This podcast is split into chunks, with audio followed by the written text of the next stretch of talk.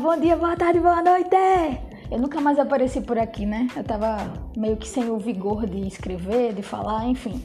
Tudo isso já é passado e vamos focar no presente, que hoje é segunda e toda segunda a gente recomeça, né? Apesar desse feriadão aí ter interferido o segmento normal da semana, mas vamos tentar recomeçar todo dia então, né?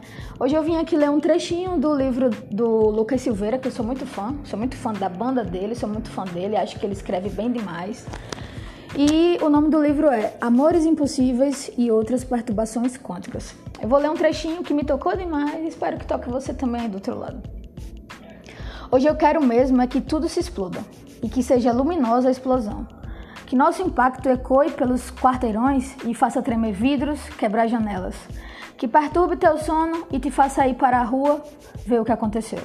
Você não vai me encontrar lá. Eu não sou o piloto, eu não sou o passageiro, eu não sou o pedestre. Eu sou o acidente e eu sou grave. Boa semana para todos e um beijo.